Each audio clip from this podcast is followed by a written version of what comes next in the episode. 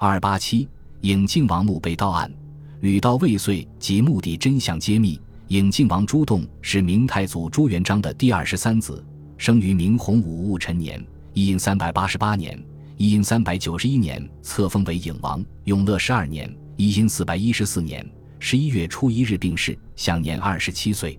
颖靖王墓建筑规模宏大，完全符合明代早期亲王陵寝规制。据《兴都志》记载，颖靖王墓。在兴都城南二十里清平村宝鹤山，非郭氏合葬。享殿期间，东西厢十间，神厨五间，在生房三间，鼓楼一座，碑亭一座，棂星门三间，炫门三间，红墙周回一百二十七丈，内观住宅一所。正德十一年（一五一六年），殿宇癖坏，睿宗宪皇帝命官修理。嘉靖三年（一五二四年）。明世宗嘉靖皇帝朱厚亲自修葺，寝阁帷帐焕然一新。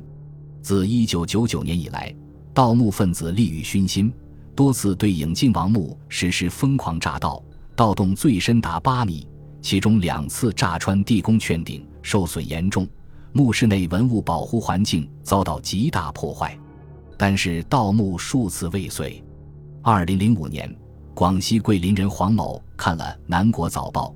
刊发了湖北钟祥古墓众多，梁庄王墓发掘出了大量珍贵文物的文章之后，顿起盗掘之心。随后，黄某伙同龙某、潘某等六人于三月初窜至钟祥影中城区，以参观为名，在市博物馆里了解到有关情况后，确定明显陵和影靖王墓为盗掘目标。六名盗墓贼备齐工具，趁夜幕盗掘影靖王墓。疯狂挖掘三米多深。次日凌晨，附近村民发现古墓旁有很多尸土，遂向所在地的九里派出所报警。当晚八时许，警方当场将六名盗墓贼中的四人抓获，另两人仓皇逃走。不久之后，也落入法网。颖靖王墓遭多次盗掘，虽幸免于被盗。但是黄某的盗窃活动受到了各级政府和文物行政主管部门的高度重视。二零零五年四月二十七日，国家文物局下发关于对颖靖王墓进行抢救发掘的意见函，同意组织对颖靖王墓进行抢救性发掘。二零零五年十二月的一天，王墓地宫正式开启，这个神秘的王墓第一次展现在世人面前。墓内的棺木和尸体已经腐烂。从剩下的牙齿及骨头来看，这是一座夫妻合葬墓。影靖王墓的后室是王非合葬地，棺床上已经看不见棺木的模样，只是堆积着一些物品。后室里发现了两个青花瓷瓶，一个刻着龙纹，一个刻着凤纹，保存完好，属于珍贵文物。在棺床上还有一个金光闪闪的金粉盒，上面有铭文，记载着制造年份。